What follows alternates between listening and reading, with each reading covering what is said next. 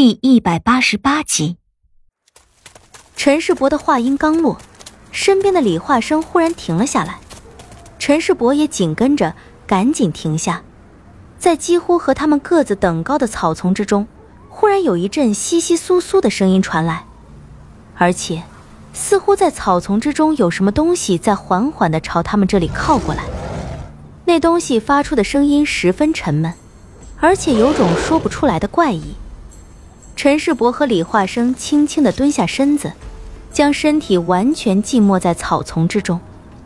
两人都屏住呼吸，仔细地去听那东西发出的窸窣之声。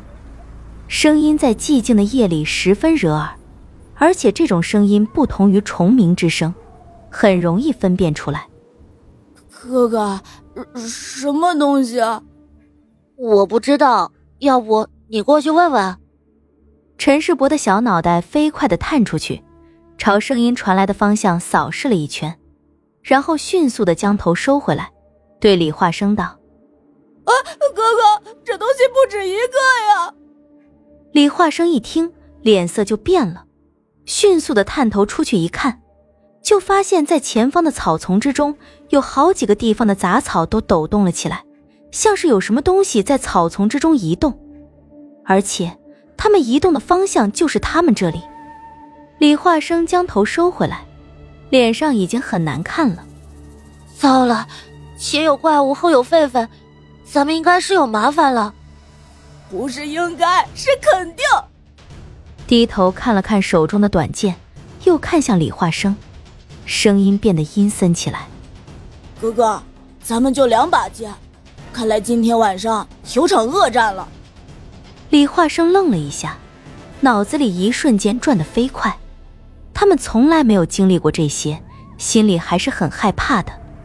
但是姬奇一直教导他们，遇事要冷静，要有一个在任何时候都保持足够清醒的头脑，才能在任何情况下做出最正确的判断。姬奇的说教，李化生听得最多。也就只有他这样的性子，才能受得了姬奇一说就是好几个时辰的长篇大论。仅仅只是短短几个呼吸的时间，李化生就完全冷静了下来。人只要一冷静下来，思考问题的速度就非常的快。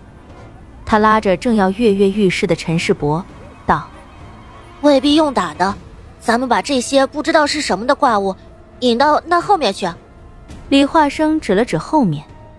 哦，你是说让这些怪物和狒狒打起来？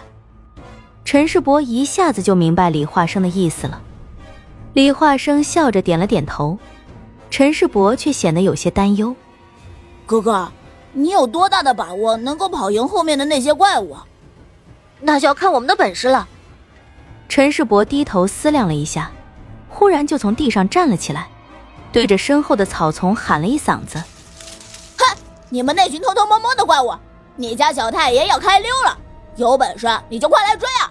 来呀来呀，快来呀！李化生几乎整个人都震惊了，心里一通大骂陈世伯真能惹祸。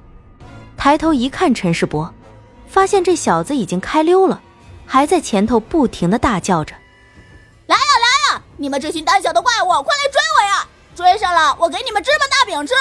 哎呀，哥哥哥哥，你倒是快点啊！那。陈世伯这里一出声音，身后草丛之中的杂草有好几处地方一下子就翻了起来，好几股绿浪在夜色之中迅猛的推进，速度简直是快到了极点，几乎就是几个呼吸的时间，他们距离李化生已经不足几丈了。李化生在陈世伯身后喊道：“你这捣蛋鬼，这下子死定了！”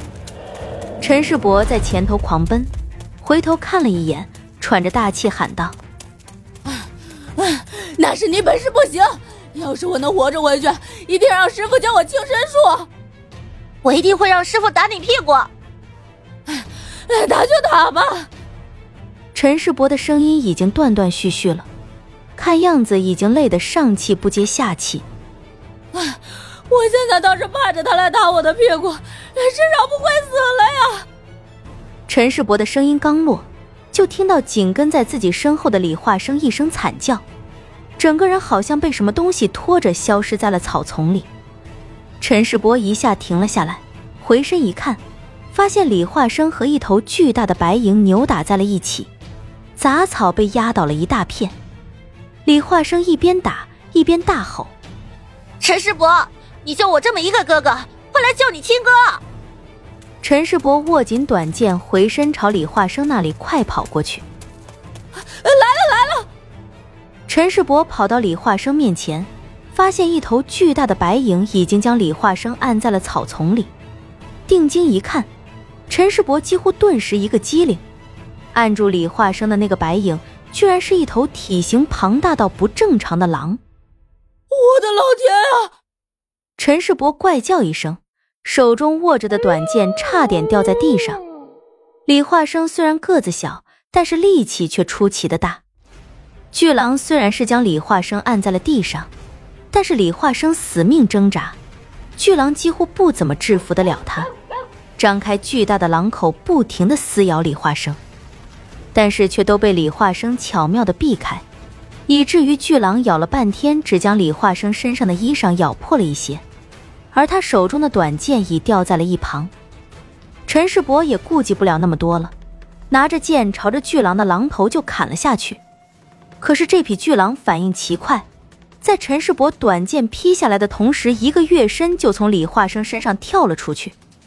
李化生立马从地上翻滚出去，将掉在一旁的短剑捡起来，并肩和陈世伯站在一起。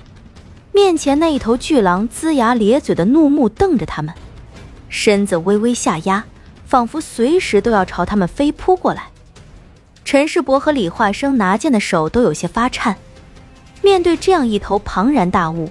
他们毫无胜算，而且可不止这么一头而已。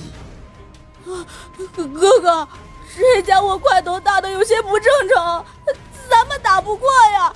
要不还是换你的战术，打不过咱们就跑吧。我也不要做什么小小男子汉了，命要紧啊！李化生的小腿被咬了一口，伤口虽然不深，但却是锥心的疼。我们两个加起来才四条腿。人家一个就有四条腿，怎么逃啊？